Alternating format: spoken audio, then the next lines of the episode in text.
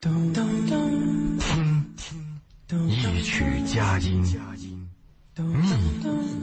觅一份心情，文化星空，敬请共赏。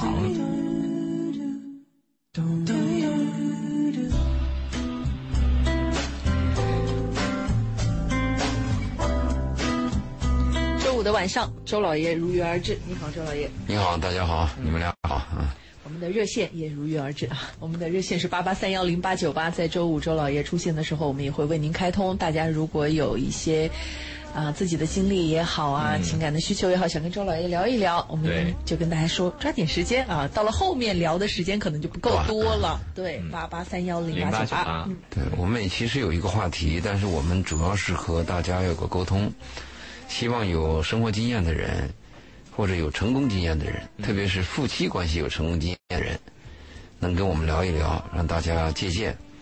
当然，如果说也有失败经验，也可以谈一谈。啊，失败就不叫经验了，那是经历。如果谈一谈呢，让我们避免一些弯路嘛。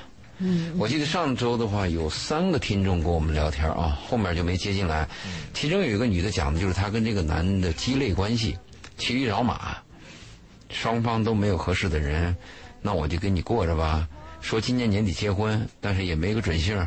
可是离开他嘛，又碰不到一个合适的人。嗯，那我们最后就问了一下，这个男人的品质怎么样呢？他说品质是端正的。那说话靠谱吗？他说话也靠谱，是可以的。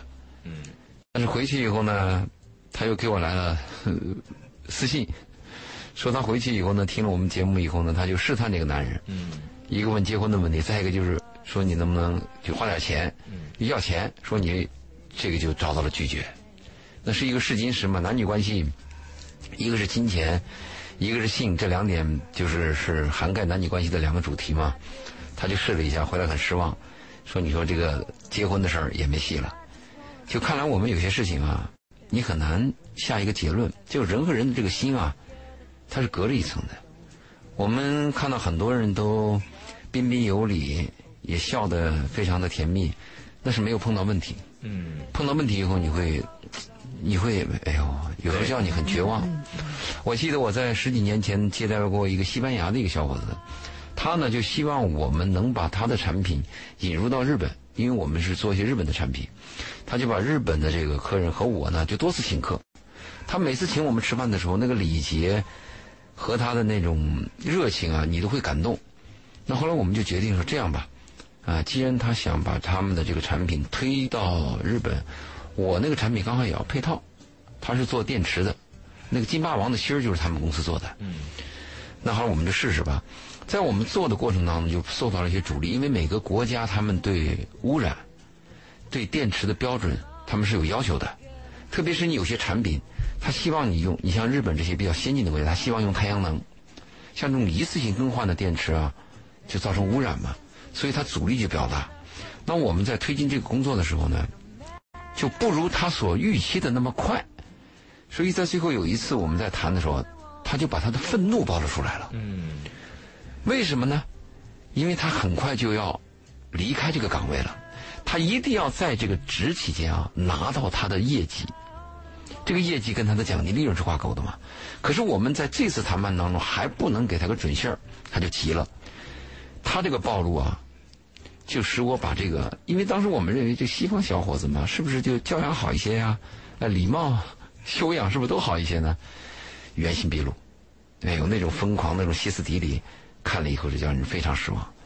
所以我们上一周和这个一个女听众聊天呢，她回去听了我的建议，做了个试金石吧，就试了一下钱的问题，嗯，就试出了一点问题。这是我们上次上周和一个听众聊天的一个一件事儿。还有一个就是，我们聊的是有一个男性听众，他是在路途当中听到我们的节目，他觉得我们在前面的回答呢是哎很有趣，他就把他的问题也提出来了。当然，他提的问题不是他自己，是他下属的一个女大学生和另外一个主管，一个离婚的男人的主管的私情关系。他就担心那个女大学生呢会有些吃亏，所以他就顺便问了问。这是上周我们还有一个我忘了，还有一个还有一个听众我忘了，所以我们这周呢还是希望跟听众有一些交流，大家能有一些经历跟我们共鸣一下，当然最好。对，其实每个人的经历呢，哎还是都是波澜壮阔。啊，对，而且都还是挺有代表性的哈。都有自己的故事哈，你看属于，我不知道这最近有有个剧嘛，我不知道周磊看不看，叫《三十而已》。没有呃，它里面是连续剧吗？是连续剧哎呦，这个耗时间，嗯，很火热的一个剧，它里面有很三对女三个女性有各自的这个感情问题啊。那跟那个好想谈恋爱有点像，好想谈恋爱也是三个女性啊啊，，当年他这个呢，其实拍的还可以，大家真的还是挺挺爱看的。有涉及到婚外婚外情的，就是自己老公婚外情，也有涉及到自己跟老公呢，就是那种白水婚姻，最后离婚的。然后也涉及到有一个找有一个打拼的女孩子呢，呃，碰到了一个在游轮上碰到一个特别有钱的男人，嗯然后对他也特别好，哎，温文尔雅的不得了。然后后来才知道人家很多女人，你只是他其中一个而已。那你愿意就行了。哎，对，然后他会涉及到很多这种类型，然后你会发现哦，真的是每一个人呢，他都会碰到形形色色的情感，但但是每一种情感你都能归一个类，就大家碰到的问题，它都是一个类型一个类型一个类型的。当你是其中这个角色的时候，你会做什么选择？你看到了别人的选择，你会做什么选择？以及像上期那个节目那个女生，嗯，她如果不打这个电话，她可能还是跟那个男孩子耗时间，对，还是把三十一了，嗯，一天一天一天耗下去。当有一天突然发现了我需要做一个抉择的时候，有个人推了他一把的时候，他才知道啊，他应该早点做这个抉择的。所以专家起什么作用呢？专家起的作用啊，他不能替你决定，做决策呢是靠你自己，最后该怎么办，真是你自己决策。但专家会有一个辅助效应，就是你跟专家谈完话了以后啊，比如原来我想，哎呀，这个婚离不离，离不离？听完专家一小时以后离了，嗯，因为他中间那个过程他就缩减了，他想明白了，或者这个婚结不结，结不结，到底结不结，拖到什么时候？一听专家一聊，结了，明天就结了，反正早晚要结嘛，已经确定是他了，所以专家起到这个作用，但是最终决定权是你自己本人，别人不可替代就。帮你帮你梳理出你应该考虑的问题，嗯，你到底要什么，这是最重要的。心里面想要什么，能帮你去、去寻觅到这个东西。就是你到底要什么是最重要的。但是我们人有一个问题，就当我们想要一个东西的时候，我们会把注意力放在我会失去什么，就他开始计较了。他没有说我要了这个东西以后我得到什么，他把注意力放到了我要失去什么，这个就大打折扣了。其实我们要明白，得失是在瞬间发生的。比如说，一鸣，我们这个时时间我们在做节目，我们是得到了一种跟大家交流的机会，那同时我们就失去了和朋友晚上去别的地方的机会。得失是同时进行的。那我呢，建议什么？每一个人啊，对于这个情感和利益问题，应该是得到是尽可能多得，失去是尽可能少失，一生积累下来就是财富。嗯，就你得到的什么，你珍惜不珍惜？我们最糟糕的就是得到了不珍惜，失去又放不下，来回计较。我们跟男女关系也是，如果你看，如果一鸣你喜喜欢一个女孩儿，她有一种金子般的东西，她吸引你。当然，这个金子般的东西是跟你的价值观、跟你的认知是有关系的。那如果你认为色很重要，那你可能对她那双眼睛呀、对她的身材，你认为就是金子般的了。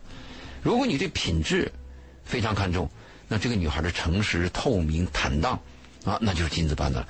如果她有一个金子般的东西在你的这个内心当中占一席地位，别的问题就可以嗯，忍受，或者是接受，或者忽略不计嘛。但是我们最糟糕的就就是得到了他之后呢，你又计较他的缺点。对我们认为得到都是该的，对这个就很糟糕，这个最后就把人闹得不伦不类了，所以我们失去很多机会。还有一个呢，你像上次节目当中这个三十一岁这个女人，她主题我就问你的主题是什么？她说主题就是要结婚。那好，那你奔着结婚去找男人，和我们说在茫茫当中从小受了那个群瑶的爱情小说受了教育，在茫茫人海当中寻觅那份感觉，那就完全是两回事了。我的目的性非常明确，目的明确，往往过程就简单。我就是要奔着一个丈夫去去找的，找丈夫、找情人、找爱人、找知心伴侣，那是有区别的，那你就比较明确了。这个明确以后，你的过程就大大的简单，你的效率就高了。当然，能不能做到这个过程呢？那是你的缘分问题，不等于说，啊，我就找个丈夫，我不，我我把这个爱情呀、和这种朦胧的幻想放到一边儿就好找，不是那个概念。嗯，有些人把这个问题看简单了，有些经常女人讲，哎，我把条件降低一点吧，过去说要一米八，现在一米七五也可以。好，你去找一米七五，你试试看，一米七五要不要你？嗯，这还是另外一个概念呢。对，这里面周老爷讲到的，呃，我觉得最后面那一点其实挺触目惊心的，反而是更多人会忽略掉的，就是我们总在挑剔别人的时候，却忽略了我们也是被挑剔的那个。当然了，对，啊，这个时候，当我们好不容易觉得有一个看上眼的，那人家完全看不上你，你还要骂骂咧咧，凭什么？凭什么？对，不会认真去思考这个问题。对我们生活当中有时候碰到一个男人碰到一个女人，你对他有点好感，有一天突然在聊天或者在某一个缝隙当中，你发现他也对你有点好感，哎呦，那你就感谢上苍了，对吗？我们在喜欢一个人的心里往往是忐忐忐忑的嘛。你看，我说我爱他，或者说我要和你在一起，我希望跟你做朋友，我希望陪你走的路更长一点。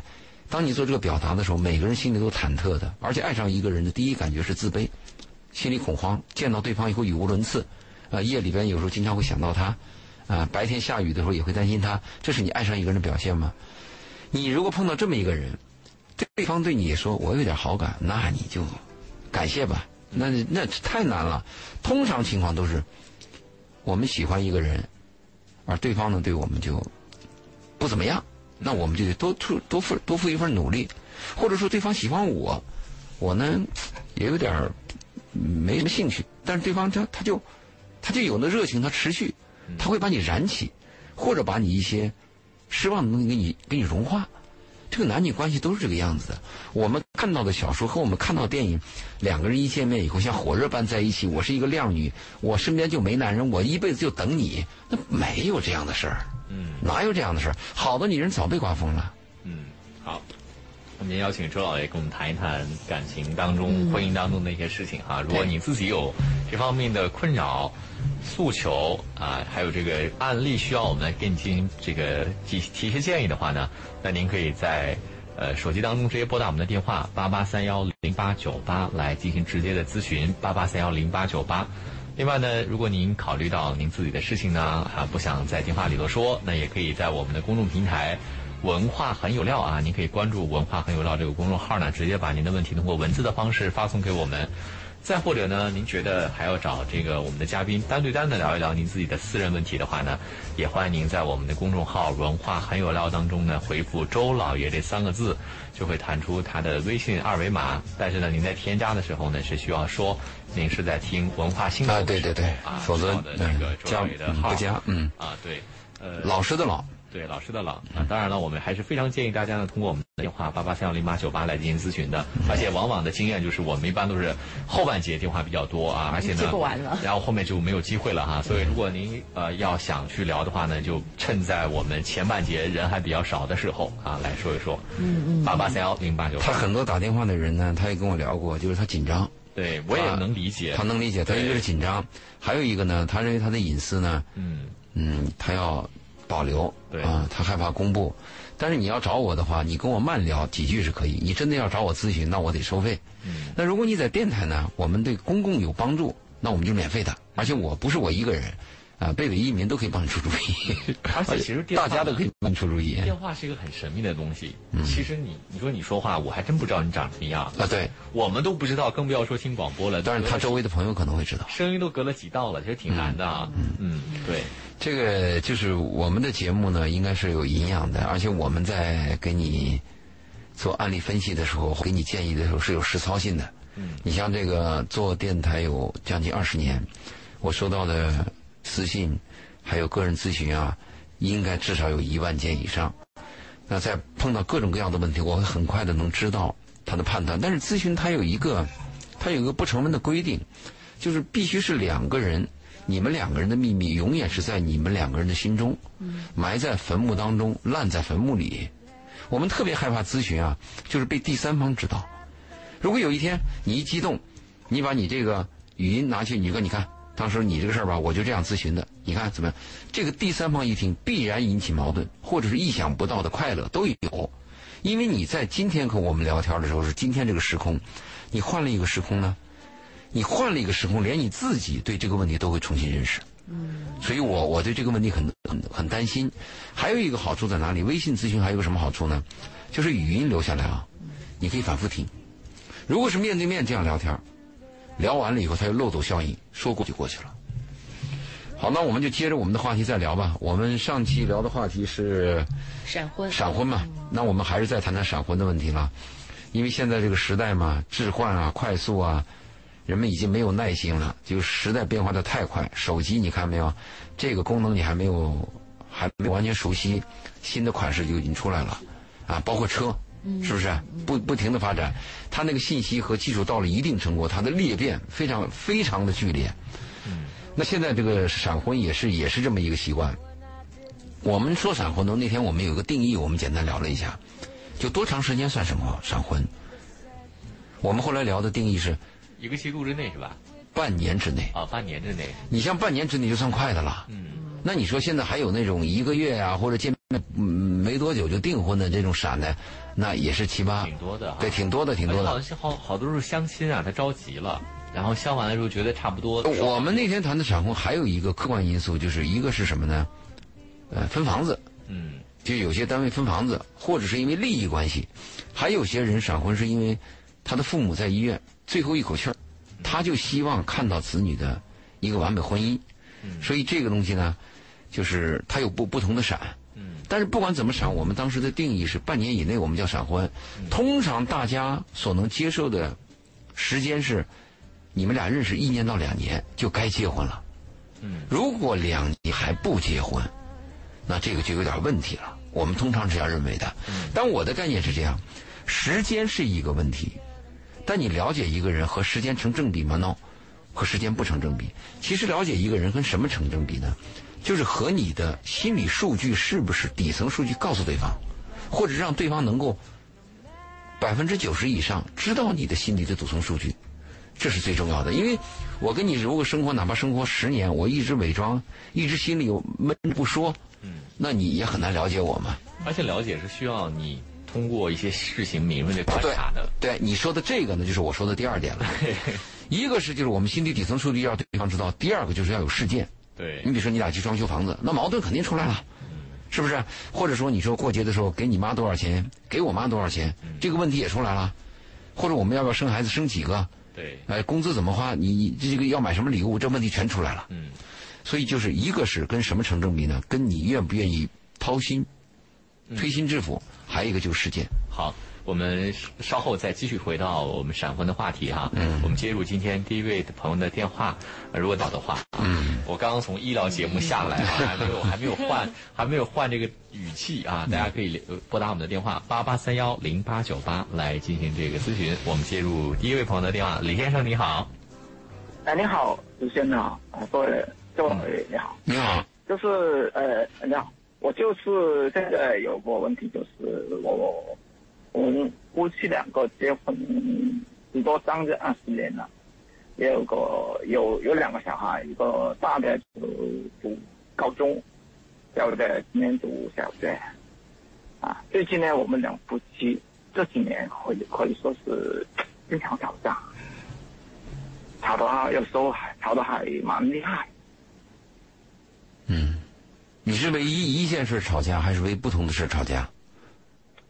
呃，其实性格问题吧，啊，那就是经常为不同的事情那就是不同的事情，对吧？因为他这个吵架有两种，一种是我就为一件事吵架，比如你这个男人出去给我戴绿帽，我就看不惯你这件事儿，我就呃这个这个女人给我戴绿帽，我就看不惯你，或者男人有这个不轨行为，他为这件事吵架，或者是有一件旧事他总提。如果说我什么事都吵架，如果任何事都吵架，就说明我看不上眼，就看你不顺眼。那个点多了就问题，比较呃，巴扎比较野蛮，就你也野蛮，对方也野蛮。呃，就三，我们比如谈事情三句不到就他就发火那一种。你说这几年开始的，他有没有第一次？就过去你们过得很好，你说这几年开始吵架，那我理解是过去是不吵架，对吗？呃，过去呢就没有这么呃厉害，也吵，但没这么厉害。对。那你能回忆起是哪一个点爆发的比较厉害？是为一件什么事儿？呃，这个也没有具体什么事，只只不过是，呃，经常就是因为呃谈事情谈谈不到几句就以吵架来形式来结束。那你有没有跟他有没有有没有跟他就是推心置腹的谈一谈为什么？有没有你主动去找一下原因？因为女人她对男人有个看法啊，她经常是会绕着弯儿给你脸色看，她不直说。呃，这个我们也谈过很多次了，她怎么说？但是谈完谈完之后好不好了有可能有他怎么说？就你有你问他什么原因，他怎么说？性格问题咯，他就是比较急躁的那一种。你能不能举一个具体的例子？你说性格问题，因为性格问题啊，它太抽象，很多男女关系呢，最后离婚呐、不和，都把它归咎为性格问题。其实它有时候是价值观的问题，是认知问题，或者我心里就看就就是烦你。你能举一个具体的例子吗？吵架、吃饭的问题，还是孩子的问题，还是洗尿布的问题？你能说明一个就是你脑子记得非常清楚的前因后果的一件事儿？你能你能表达吗？你你也记不清了是不是？呃，多的就记不太清楚了。比如，比如有一件不是，比如就是一件事儿，就是你生活啊，就是呃呃，其中有有一件事就是呃，我们两个商量跟小孩报兴趣班的问题哦，啊，我我就是说呃，大家都考虑一下啊，我在想，我心想在想啊，他就想想了几秒钟，十秒钟左右。左右吧，我回了，我还没回答，他就马上来去了。你怎么说说说话这么久呢？等我等半天都没有见你说话呢。啊！大家大家就吵起来了。我说我在考虑之中，能不能够好好大家说说话呢？大家一家人能不能够好好说说说说说话呢？商量一件事呢？你们家你们家的收入谁高？呃，差不多。差不多。但是呢，就是基本上家庭负担是我我出，差不多收入差不多。那你们的这个就是收入是比较高了一点啊，收入高，这个这个我我我已经明白了，嗯，已经明白了。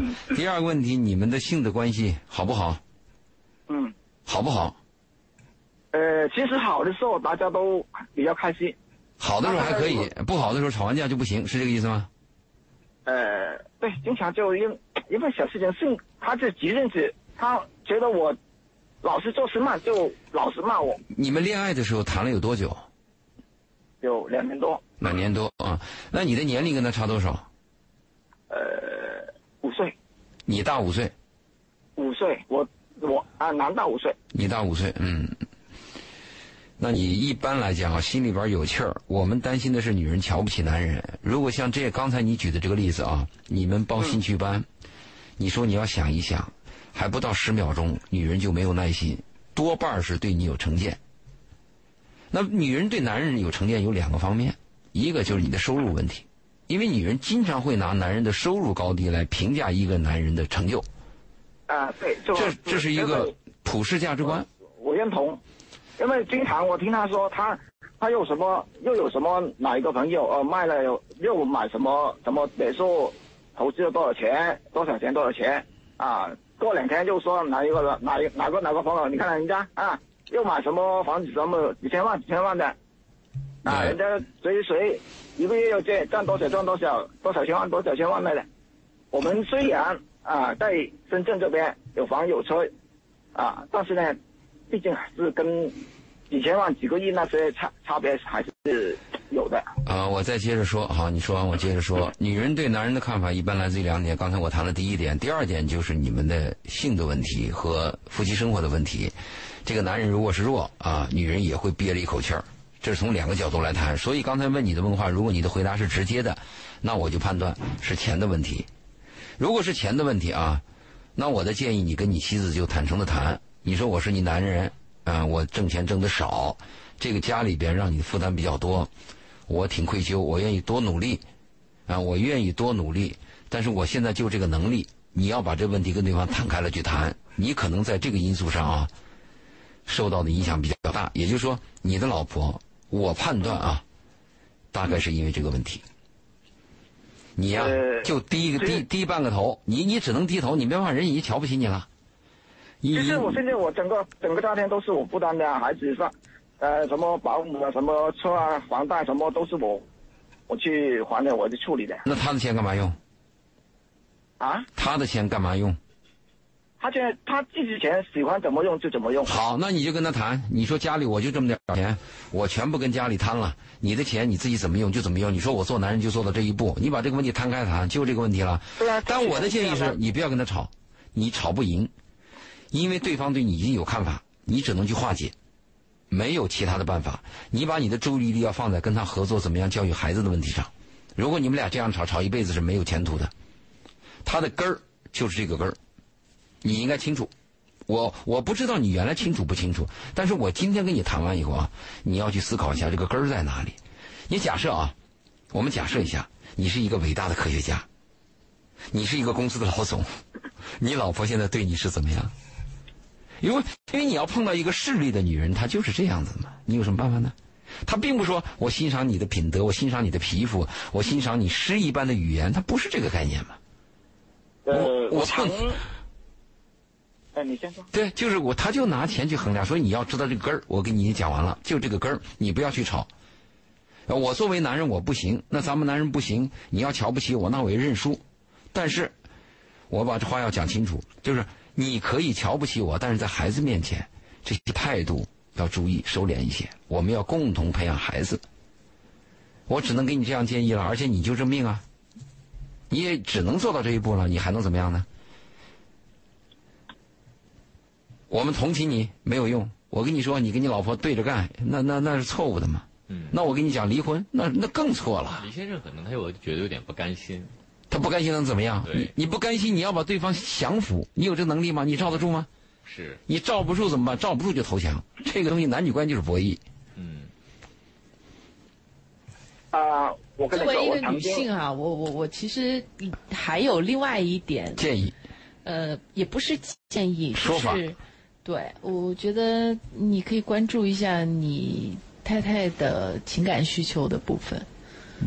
情感需求，就是他说有一段不挺好吗？高兴的时候都挺好吗？呃，他应该是情，就是在情感的部分得不到满足的时候，才会转向金钱的部分。情感无非就两条嘛，一条是甜言蜜语，一条是性生活嘛。这两点你你你呃不不不，这？是男人，男人会就周老爷讲的呃两两点，这个是大部分男人认为的性生活和甜言蜜语，但是对于女性来讲不是这个样子的，那你要求就更高了，不是要求更高，就是我听到他说了那么多哈，我其实这个话说的比较委婉，也就是说你可能要在意一下他是不是，就因为我会觉得有点嫌弃，什么样的情况下会有点嫌弃呢不，？他他他现在就是嫌弃，这个已经讲明了有更好的。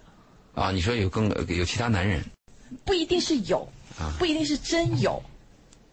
我不知道这么说，他李先生能不能理解啊？就是说，一定也不是一定，就是说，可能在他心目当中有那么一个人嗯，比他好，对，嗯，那不是有一个人，可能有一帮的人比他好。也有这个可能性。对，因为这就是如果是从女性的这个角度上面来讲，我要嫌弃一个人，一定是有了对比才有嫌弃。但是这个对比呢，我不一定会明明白白放到嘴边讲给你听，当然了我只会类比。你看看谁怎么怎么样，不是说我真的觉得那个谁怎么怎么样，不是的。李先生，刚才你要说什么？你没说完，你接着说。你说你怎么？嗯，呃，其实呢，我就已经尝试尝试过跟他他慢慢慢好好的聊。哦，我说我都已经呃为了为这个家什么都付上去了哦。二十年，大家好好生活，我想好好大家生活，啊，他也有一段时间好了，但是过了过了过了一段时间又不行，而且呢，曾经他也吵吵完架之后，也曾经提提出要分开，但是还是不忍心这个两个小的，而且我们其实你说他提出分开，是不是提出离婚还是分居？对。离婚。对。他提过几次？呃有一次一次啊，只有一次。嗯嗯，那不是问题。最近两个月左右吧。嗯。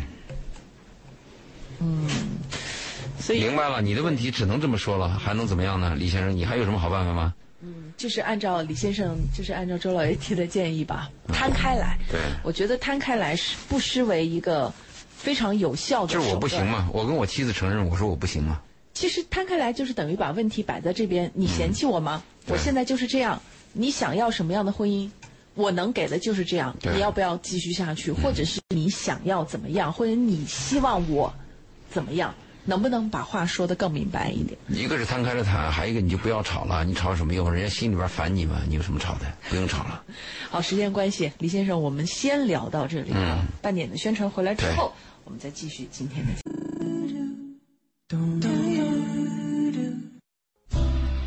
好，欢迎大家继续回来。我们今天的文化星空剩下时间不多了，我们和周老爷在节目当中，呃，跟大家来聊一聊。本来今天的主题是闪婚，但是前面接了一位李先生的电话，嗯，聊了很多他的事情。就是如果大家在听节目的时候也有自己的故事想要和周老爷来沟通和交流，嗯、你也可以在抓紧最后一点时间，通过八八三幺零八九八参与到节目当中来。当然，如果你更希望是私下的沟通和交流呢，你可以关注“文化很有料”，这是我们节目的微信号，然后回复“周老爷”，周杰伦的周，老师的老，爷爷的爷，这三个字儿可千万别打错了。回复周老爷之后呢，您可以获得周老爷的二维码，然后添加的时候说一声是咱们文化星空的听众就可以了。嗯，对。我们刚才接了那个李先生的电话，这个是比较麻烦的。他这个是二十年的婚姻，两个孩子，木已成舟。这个生活这么长时间，现在发现这个问题很糟糕。我们最害怕女人呢，就是瞧不起男人；我们最害怕男人呢，嫌弃女人。这是男女关系当中两个点。如果这个女人呢跟你吵，他心里尊敬你，他对你有有有希望，那这个关系还是比较好的。吵就吵嘛。但是我们发现，这个女人如果是轻视你，这个男人就非常被动了。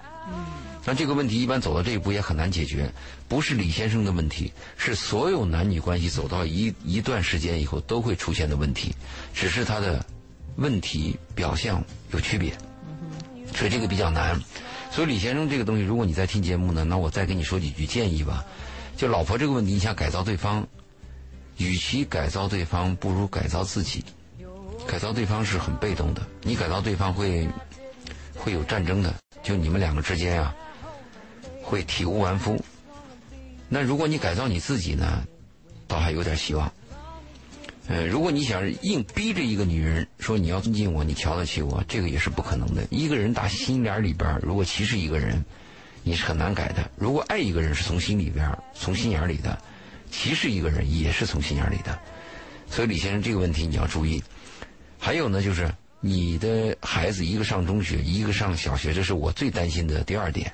就结了婚以后，我们这个孩子啊，往往都是牺牲品，所以你呢要把你的注意力放在怎么样和你的妻子的矛盾回避一下，把注意力放在培养和教育孩子上。甚至我可以这样讲吧，李先生，假设我是你，我就认了，我找这个老婆我就认了。那我翻过来怎么样？我要对得起我两个孩子，我这两个孩子是无辜的。你跟你老婆不要再去吵，这就是我给你的两个建议。这是我跟李先生刚才在结尾的时候再谈一下。对，然后周老爷其实看待问题啊，问问题都还问到挺到位的，就是我们找这个原因的时候，真的还是很犀利哈。如果大家有这个方面的这个困惑啊，混沌不清的东西，需要周老爷来拎一拎的话呢，可以拨打我们的电话八八三幺零八九八来帮你看一看你们家的。呃，问题可能症结在哪里啊？可以拨打八八三幺零八九八。那当然呢，也欢迎您通过我们的微信公众平台“文化很有料”来进行提问。那如果您在节目之后还要这个联系到我们的嘉宾，单对单的聊一聊你自己的问题呢，也可以在微信公众号“文化很有料”当中呢回复“周老爷”这三个字，就会弹出他的微信二维码。嗯，对。我们那那聊我们的这个闪婚吧，闪婚刚才我们谈了几句啊，其中还有一点，除了这个分房子啊这些利益以外，有一个还有个常见的现象就是意外怀孕。嗯，这个意外怀孕呢，也有很多人会闪啊，就就就接吧。但是我在这里边要强调一下啊，先不说你闪不闪，很多女孩这个意外怀孕，她们去做流产，这一点对身体和她的未来伤害特别大。你如果做一个调查，你去北京医院、深圳医院，还有一些生殖科医院，你去做个调查，你甚至你去看一下。就是那个流产的那个排队的人，你看看他那个年龄，你感到非常的心痛。就很多人都以为什么啊无痛流产我就没事儿，其实这是身体伤害特别大。那我的建议什么呢？我跟我不止一次跟很多妈妈啊聊过这个问题。我说，如果你的女儿意外怀孕以后，你会怎么处理这个问题？很多妈妈就说，那要不就结婚，如果不结婚，这个孩子要做掉。那我的建议是，尽量不要把孩子做掉。如果你要认为不结婚，这个孩子你就没人要。在西方很多国家，就是孩子是保留下来的。如果你这样子就随意就把孩子所谓无痛流产的就把它流掉以后，很多人终身都很难怀孕。我说的这个话绝不是危言耸听。但是这个孩子如果不结婚的话呢？对，这就是一个双刃双刃剑的问题啊，就是单亲妈的问题，一系列的问题。而且他以后一辈子就，他很难再去嫁人了，对吧？这个，因为你你谈的这一点说对了。嗯。我为什么说轻易不要流产？我就有后面这个问题。嗯。你跟一个男人有过一段恋爱，你你算算你多大年能能恋爱？你恋爱后你算算你什么时候能意外怀孕？你怀孕以后你什么时候能恢复你的这个状况？你恢复状况以后，你恢复你的感情要多久？你再碰到下一个男人，这什么时候？可能一晃就三十岁以后了。嗯。这也是为什么我跟有些妈妈讲，我说如果你们接受你的孩子一定要再生一个孩子的话，那就轻易不要流产。我就担心他这一次受到感情的挫折、伤害，还有身体上的这种受伤以后，他再翻翻过来讲，他会很长的时间。你看很多剩女啊，你去跟她聊天，我做这些调查，特别是条件好的剩女，除了他们说我心里有个梦，这个梦太理想，我一直碰不到合适的人以外，还有一种剩女就是受过很大的伤害，她跟一个人深深的爱过，爱过很久，最后深深的伤害。很长时间缓不过劲来，甚至什么，就是对这种男人都都有这种恐惧感，整个灰心了。所以这就是我为什么建议轻易不要流产的原因。而且呢，在这个过程当中，你提前就该跟你的女儿做一些性的教育。你毕竟，毕竟你起码会懂吗？这最基本的吗？所以意外怀孕会导致很多人奉子成婚。当然，我们翻过来讲啊。如果你们这对男女呢，两个人也都是比较平稳，呃，也都过得去，就彼此也能接受对方过得去。本来呢，结婚可能要再磨个一年半载的，但现在怀孕了，这倒是可以结。有时候结婚啊，就得有点外力。嗯。这个离婚呢，也要有点外力，你才能把一件事情促成。单靠你这种理性的四平八稳的，推不动。所以奉子成婚呢，是我们就是意外怀孕会导致我们一个闪婚的一个问题。嗯，但是我就担心哈，很多人年纪轻轻啊，因为奉子成婚，结了婚之后呢，又草草就把婚离了，来来去去呢，伤害的还是孩子。对，这个就是双刃剑的问题，真是一个问题。你看，我们说，嗯，不，我们就把这个孩子把他流产流掉，他有一条非常难受的一条路。嗯。但因因为你刚才谈的问题确实是这样子，我们草草结了婚，最后又伤了孩子。但是我再跟你说一下，你就不用草草结了婚，你就很慎重的结了婚，就出现因为你提的这样问题也是大把。嗯，就我离婚了生孩子，很多都是这样子的。